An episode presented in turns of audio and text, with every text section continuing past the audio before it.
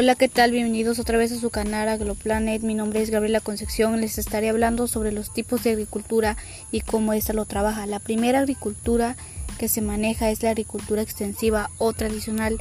Extensiva porque necesita de una extensión mayor de tierra para producir una cantidad dada de alimento. Usa los mismos recursos naturales como es el abono animal para fertilizar la tierra y no necesita de un sistema de riego sino de la misma agua que cae de las nubes. Otra agricultura y también muy importante es la agricultura intensiva o moderna, con la que se produce la mayoría de la comida que nosotros utilizamos, llamada así porque se cultiva dos veces al año, además se emplean fertilizantes y pesticidas químicos. Otra agricultura es la agricultura ecológica, en la que se cultiva como maíz, papaya, frijol, etc.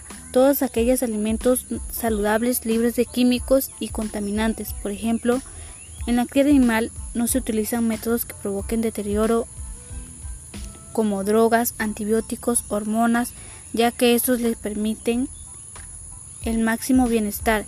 Como te darás cuenta, sin la agricultura no hay comida y sin la comida no hay vida. Hasta la próxima y no olvides suscribirte al canal AgroPlanet y darle like.